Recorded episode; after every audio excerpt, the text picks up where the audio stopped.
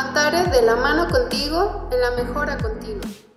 Hola, buenos días, buenas tardes o buenas noches, según eh, sea el caso. Mi nombre es Eduardo Zárate, instructor certificado de, en Avantare Consultores para la Biblioteca de Infraestructura de Tecnologías de la Información, más comúnmente conocida con el acrónimo de ITIL. El día de hoy les voy a hablar un poco acerca de la versión 4, la cual es la última y más actual. ITIL se conoce como un framework o marco de trabajo y en donde se busca la mejora en los servicios, proporcionados dentro de las áreas de las tecnologías de la información y me atrevería a decir que también en muchos otros ámbitos de trabajo. El esquema de certificación de ITIL cambia de la versión 3 a la versión 4.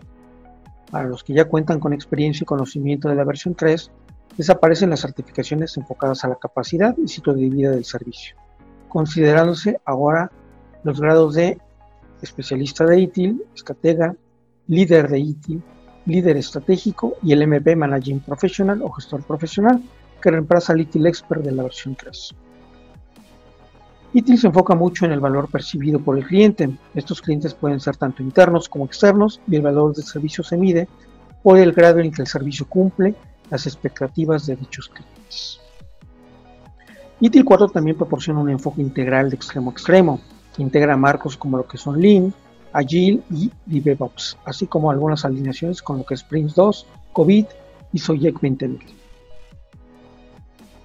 También aplica lo que es el enfoque holístico, en donde se postula que todos los sistemas de una organización y sus propiedades deben ser analizados e interactuar en conjunto y no solo a través de las partes que lo componen, por lo que ITIL define cuatro dimensiones para facilitar un valor efectivo y eficiente al proporcionar un servicio, involucrándose cuatro aspectos Primero, las organizaciones y personas.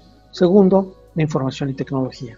Tercero, los socios y proveedores. Y cuarto y último, los flujos de valor y sus procesos.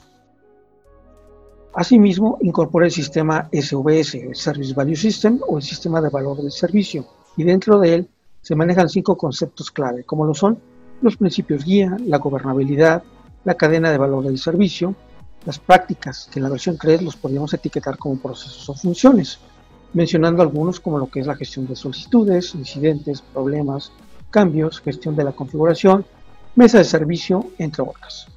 Y la nueva versión de ITIL pues se compone de 34 prácticas. Y por último pues hablamos de la mejora continua.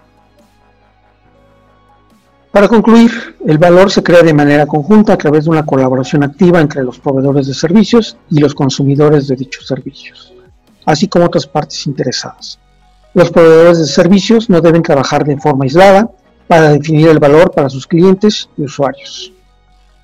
ITIL pues le ayudará a usted y a su organización a gestionar mejor sus servicios, a definirlos y diseñarlos, así como a la creación de soluciones para el aprovisionamiento de dichos servicios. Espero que esta información haya sido de su agrado y recuerden solicitar el calendario de nuestros próximos cursos virtuales de ITIL versión 4 y el cual será impartido por un servidor. Para cualquier duda pueden comunicarse a través de las redes sociales de Avantare Consultores. Muchas gracias y hasta pronto. Avantare de la mano contigo en la mejora continua.